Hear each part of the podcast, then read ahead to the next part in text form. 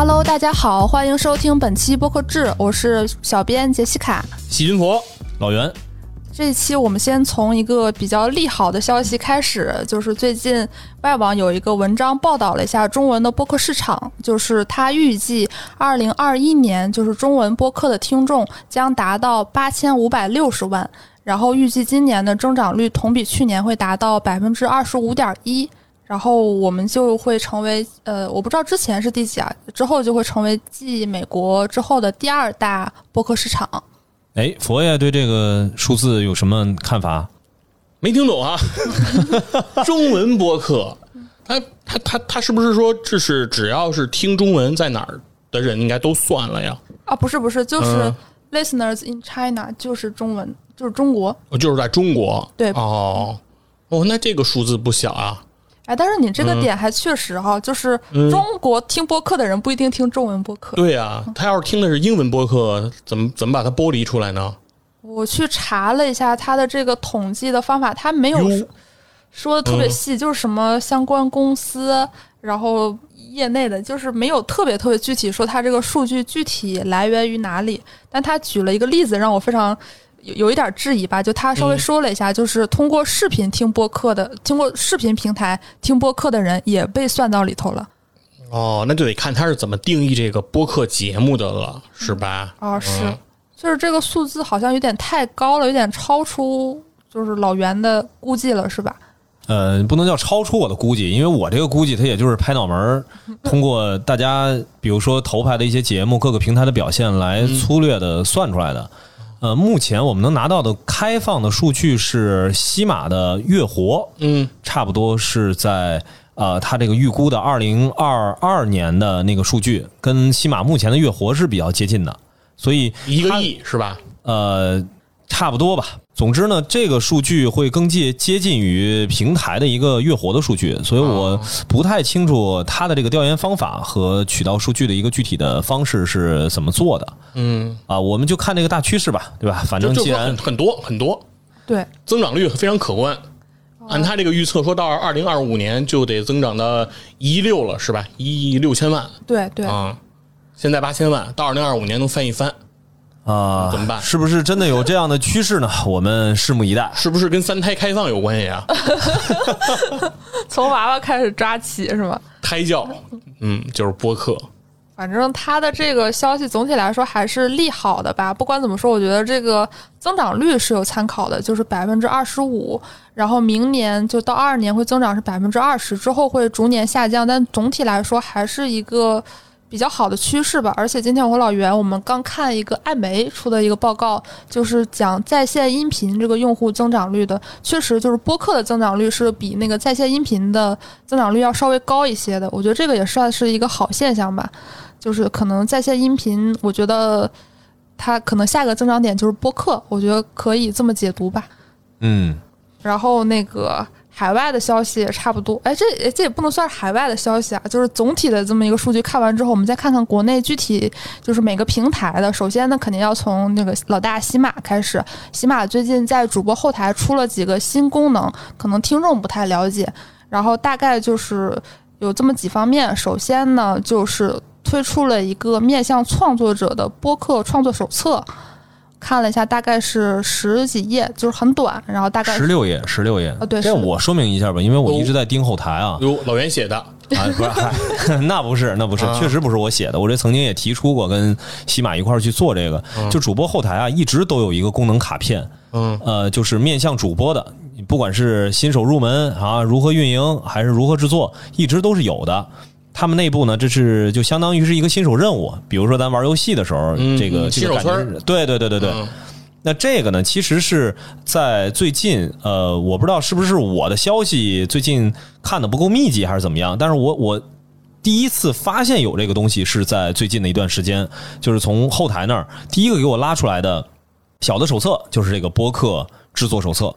这里面的对应的内容呢，明显也确实是呃，跟我们现在大家日常交流聊到这个播客呀，它比较匹配了。哦，嗯，里面哎，对，杰西卡正好可以跟我们稍微的说一下啊，里面大概都提到了哪些内容？嗯，有什么干货吗？干货分你怎么定义吧，但确实都是嗯做播客最需要了解的。比如说第一趴就是播客究竟是什么，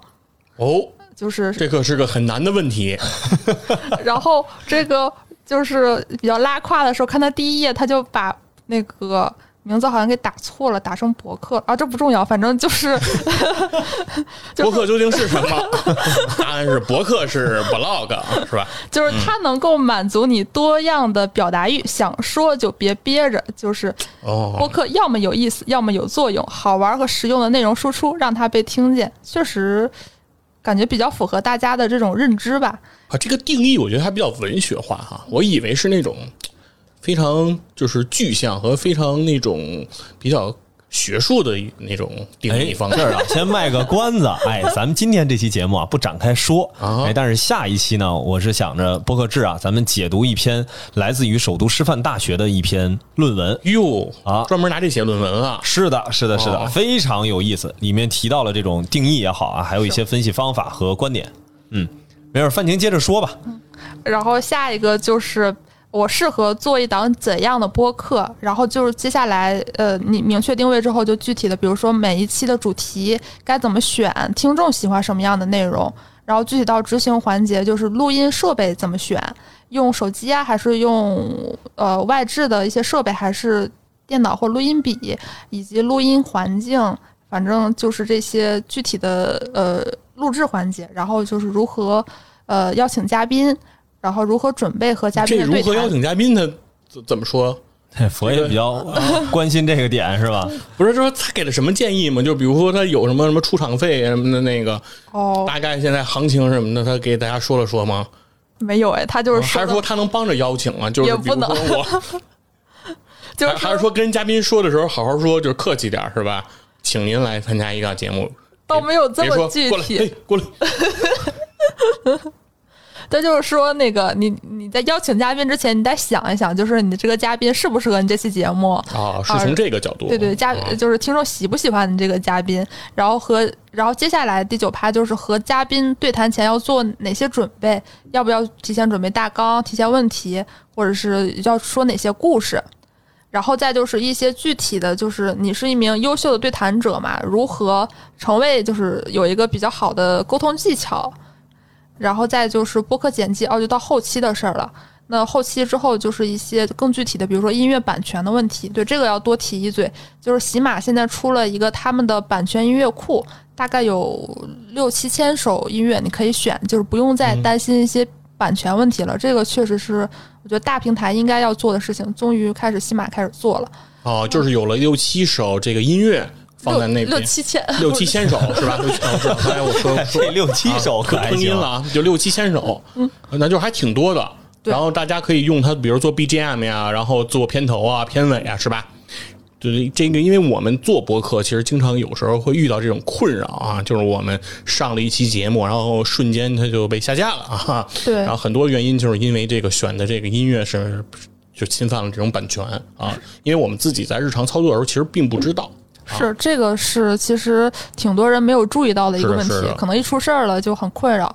然后最后就是，那你节目录好了，那你应该怎么包装？你要不要做封面？你做封面大概要多少分辨率？反正还有这个一些技术方面的、嗯 RSS 和托管。呃，最后呢就是一些运营层面，怎么和听众拉近距离，然后最后就是做播客会有哪些收益？因为呃，喜马最近也出了一个原创播客激励计划嘛，然后就大概讲一下你如何通过播客变现。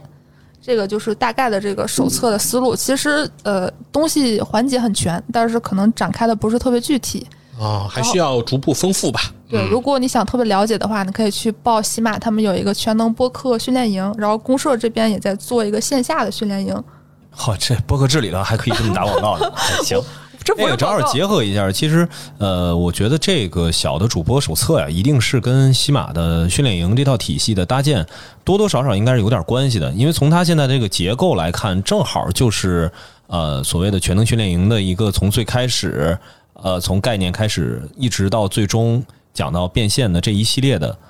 这种思路啊，跟它还挺吻合的。呃，我不知道具体是不是啊，但是从目前手册表象来看的话，应该是有一些联系。就是说，它的这个手册和它的课表啊，是有点能够匹配上的。对对对对对，有一些匹配的关系。就总体来说，感觉喜马在播客这一块儿是越来越用心了。呃，然后除了这种就是面向主播的，最近起码还有一个面向听众的，面向听众的手册啊，不是不是教你怎么听，然后教听众如何变现，就不会听别听，不爱听别评论 不会听别听，啊，这是我的观点。是会听吗？啊，别误导，别误导啊！听播客这种东西听播客跟喝豆汁儿一样。然后就是喜马，他们每个月都会出那个巅峰榜嘛，就是哦相当于播客的排行榜。然后这个月前三还是老面孔，就是杨毅的杨侃、嗯詹俊的关詹，还有故事 FM。然后黑水和黑水是第七，哟，黑水公园排在了第七，然后体育类的确实还不少。呃，然后还在就是诶要提超友，超级文化排在了第四十。这是佛爷自己的节目，大家欢迎大家关注。嗯呃，大概这就是喜马最近的动作吧。总体来说，还是就是大家在就是播客这个细分的这种小环节上越来越用心了。呃，包括呃像喜马这样的大平台，还有像小宇宙这样的专门的播客平台，最近也是在越来越细化自己的，越来越优优化自己的服务吧。就是这个可能也是创作者才知道的，就是小宇宙有一个面向创作者的内测功能——小宇宙 Studio。就是简单说，就是一个网页端的录制剪辑工具，就是你可以在网页上来来做后期，然后直接发布一下。哦，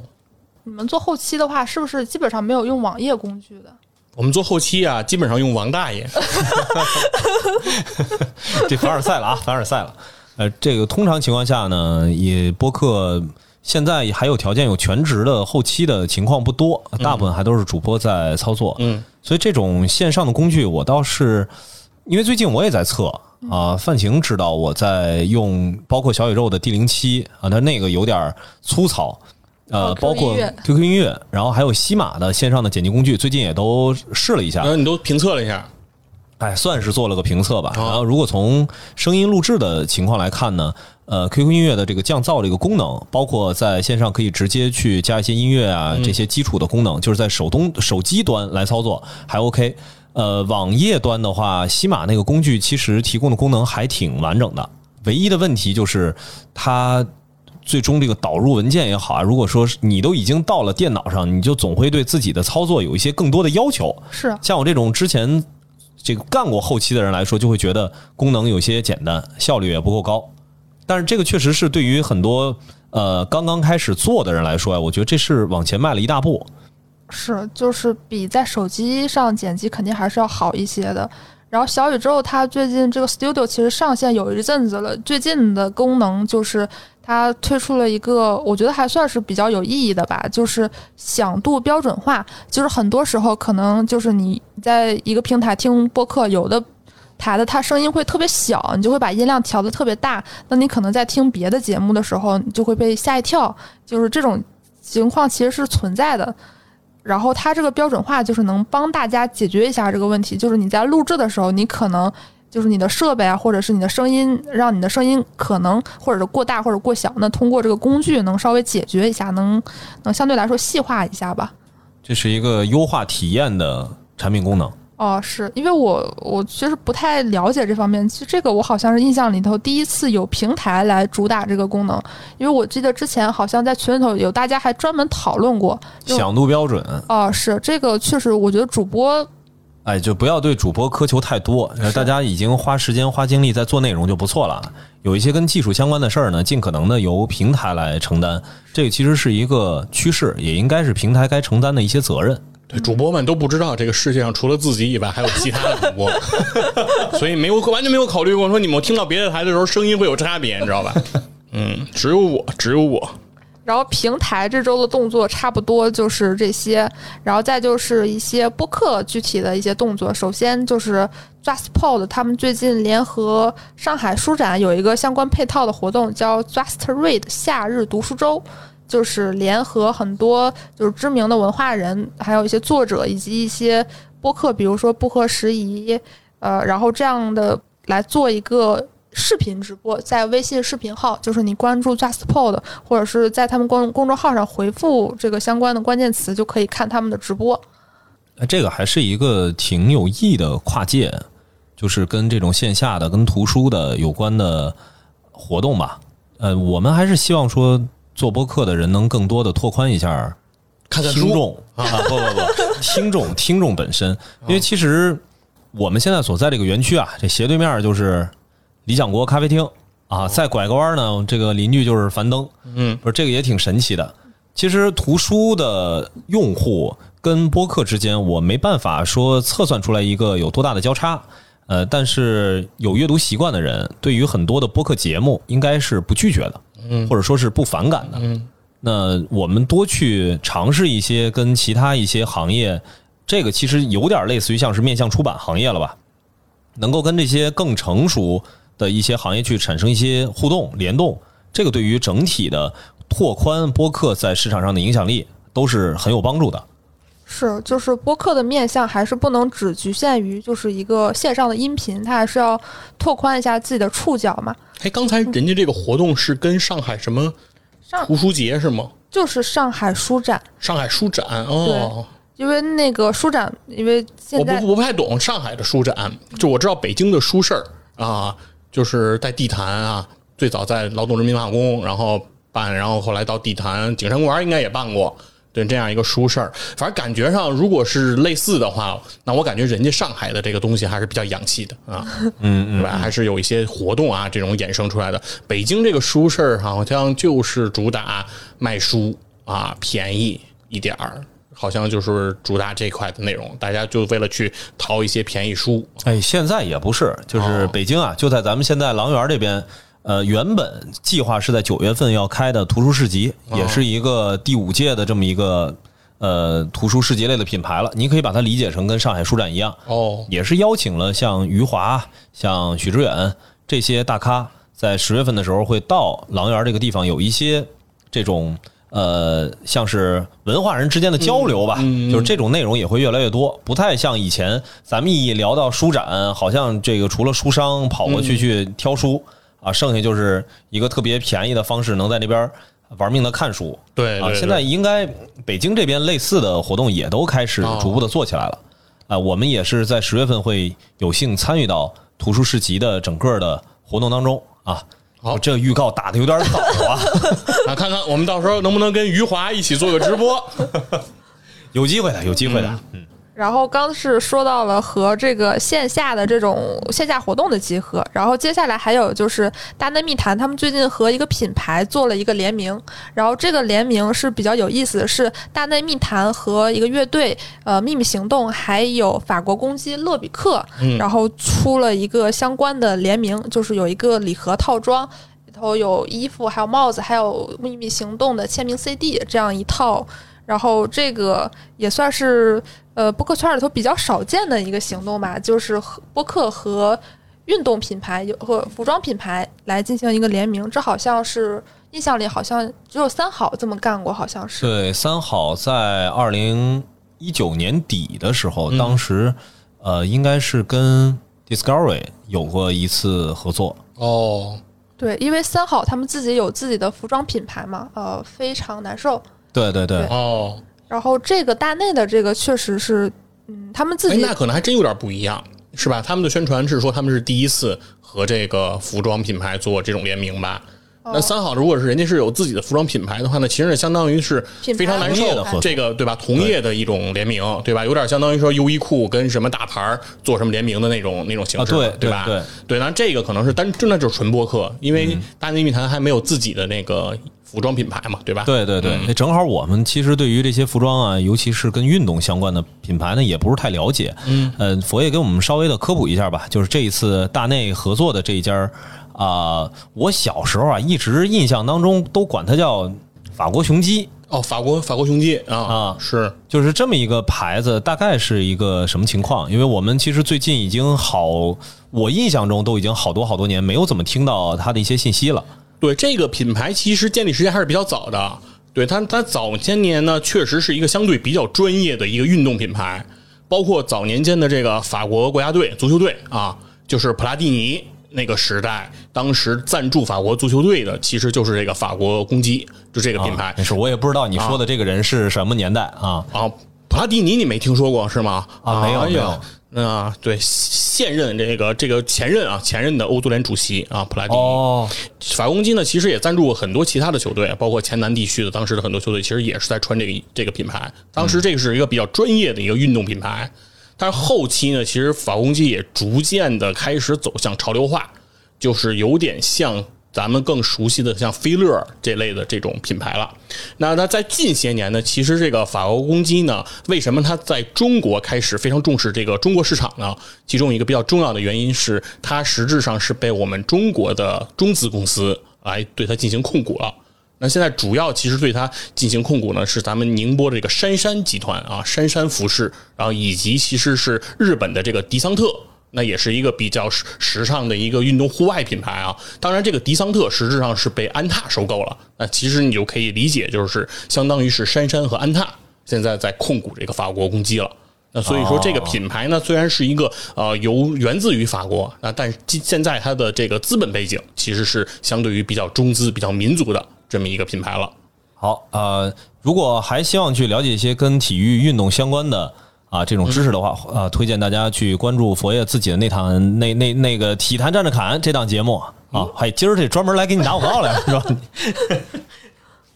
然后国内的新闻这周就差不多是这样。然后我们简要的聊一下国外的一些事儿，就是最近那个 Edison 他们最近又出了第二季度的美国播客排行榜。然后我们刚才也大概看了一下前十，嗯主要还是以那种新闻和犯罪类为为主。这么说差不多，新闻和犯罪类，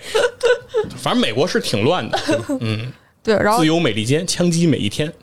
第一还是那个 Joe Rogan，然后第二个是第一个这个是一个脱口秀是吧？对，嗯、然后他应该不用多说吧，反正一提到播客，要么就是他，要么就是 Serial，然后 Serial 也还是出了这么多年，还是在前五十，这次是第九。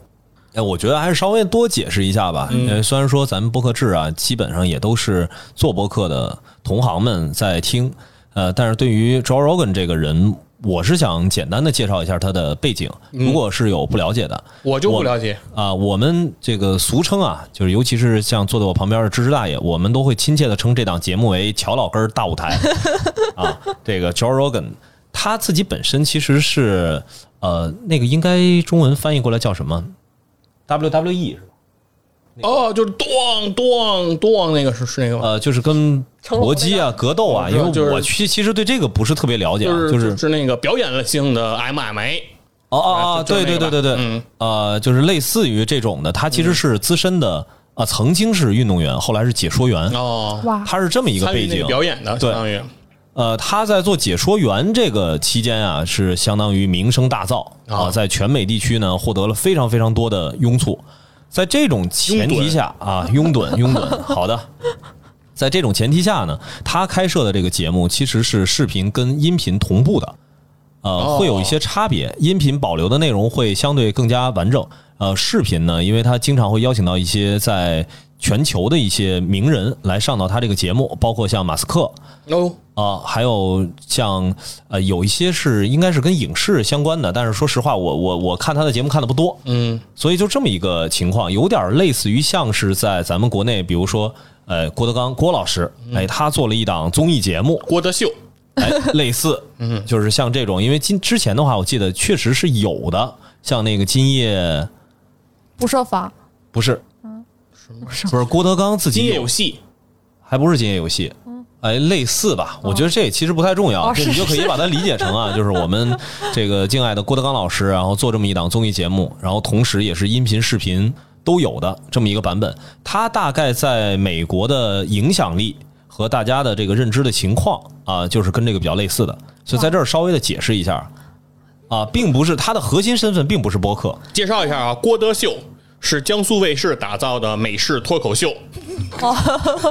由郭德纲主持的。哎，这有点像那个老北京美式炸鸡那味儿啊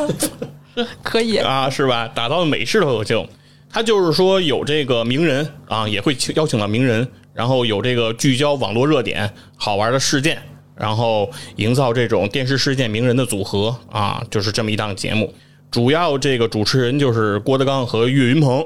我觉得应该跟那个刚才老袁讲的这个乔老根儿大舞台大舞台应该类似，嗯。而且人家第一期节目请的就是赵本山，你看果然嘛，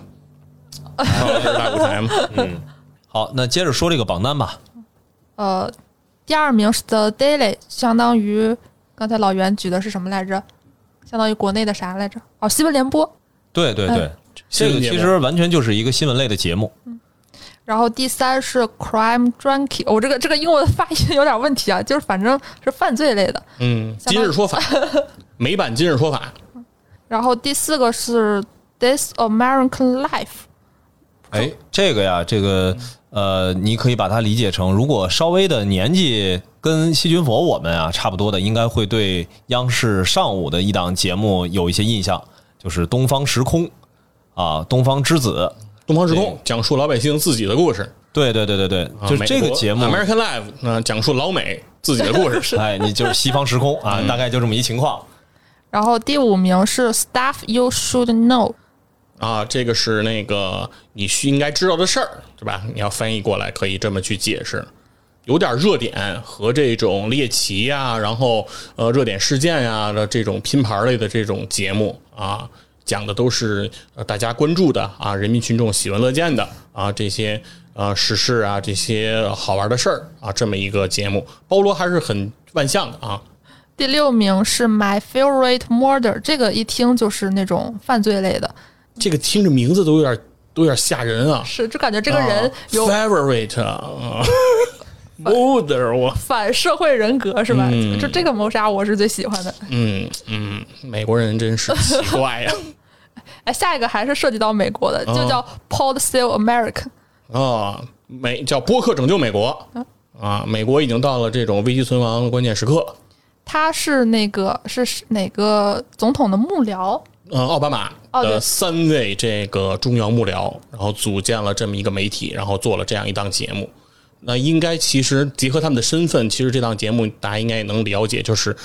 跟这种时事评论呀，跟美国的这种相关的未来的走向啊、政政策的这种相关的评论啊，相关的这样一档时事评论类的这种节目。嗯第八名是 Office Ladies，这个刚才查的时候好像是两个名人做的对谈类节目，呃，不多说。然后第九名就是 Serial，、就是一提到播客必提到的这个犯罪类的 IP 化的这种呃播客曾经爆火的始作俑者吧，起码在媒体这个圈子来看的话，然后现在还是经久不衰。多说一句，它的就是国外他们一般都会说的是出版商是嗯纽约时代他们出的，然后第十名是就是 The Ben Shapiro Show，就是我看了一下，大概那个意思就是讲一些呃政治类相关的，相当于也是偏新闻类的一点儿。这样一个节目，大概其实也能反映出来，就是美国播客他们那边的一个风貌吧，就是主要还是以这种呃犯罪新闻 对，反正感觉啊，美国人民的这个还是生活在水深火热当中。，嗯，对，美国这个治安啊，还是得进一步的提高啊。啊，不是，咱这个就不评论这个大洋彼岸的、呃生活问题了，是。就是从这个榜单其实能看得出来，呃，机构制作为主，哦，对，但是有一些大众喜闻乐见的跟娱乐化相关的内容啊、也是经久不衰。像乔老根儿大舞台这种，啊、其实像 Serial 这种的话，它其实不太涉及政治，在咱们这儿听起来，你可以把它类比成像是呃咱们的一些公众号，嗯啊、里面会涉及到相关的有我们不能叫犯罪啊，因为咱们这儿提到犯罪有点尴尬，这个悬疑类的内容，哎，是不是在国内是不是也是很很流行的一个题材？嗯，对。可反正我能感觉出来，就是美国人听播客的这个品味，跟北京出租车司机其实还是差不多的。哎，对，可以这么说，嗯啊，这就基本上是今天的新闻内容了，是吗？哦，对，还有一个需要补充一下的，就是这个我我感觉我这个事儿都关心了快一年了，就是苹果播客它到底什么时候修好了呀？哦，呃，我目前呢看到的之前啊，因为苹果播客的这个故障消失的，公社这边在管理的节目是已经在八月十四号的凌晨，我看到都已经重新上架了。当然，有一些可能评论就消失掉了、啊，这个评分啊什么的，但是搜索确实是能搜到了。我不知道其他的节目目前恢复的情况怎么样。呃，大家如果听到这儿，之前的节目在苹果播客上搜不到了，也可以去看一下。据我得到的消息是，这一部分的问题已经解决了。太不容易了，我感觉这个事儿好像提了快半年了。对对对对对，真的是有有快半年了。嗯，苹果对播客一直都这么佛系啊，啊，对中文播客或者说是播客的中国区市场啊，还需要再加把劲儿啊！大家对对对，我们共同努力吧。还是得支棱起来。那行，那这期就真的嗯没什么了。嗯，那好嘞，好嘞，好嘞。那个，我们这也是一个尝试性的节目，就是希望能够把呃我们每个星期都在做的我们编辑部日常啊，这个播客制要发的周报的信息，通过音频的方式也同时记录下来，有一些很个人化的表达啊，包括未来的常驻的这档节目的主播杰西卡、范晴啊，佛爷细菌佛，我呢会偶尔出现，如果时间赶得开的话。好，如果大家对这个节目有什么建议或意见的话，随时欢迎大家在播客制的公众号来跟我们沟通交流，也欢迎。如果您都听到这儿了，那肯定是能够在各个平台能进行有效的评论和互动，我们都会去关注这些。所以在此特别感谢您听到这一鼓点儿，谢谢大家，谢谢大家，谢谢大家，拜拜。拜拜拜。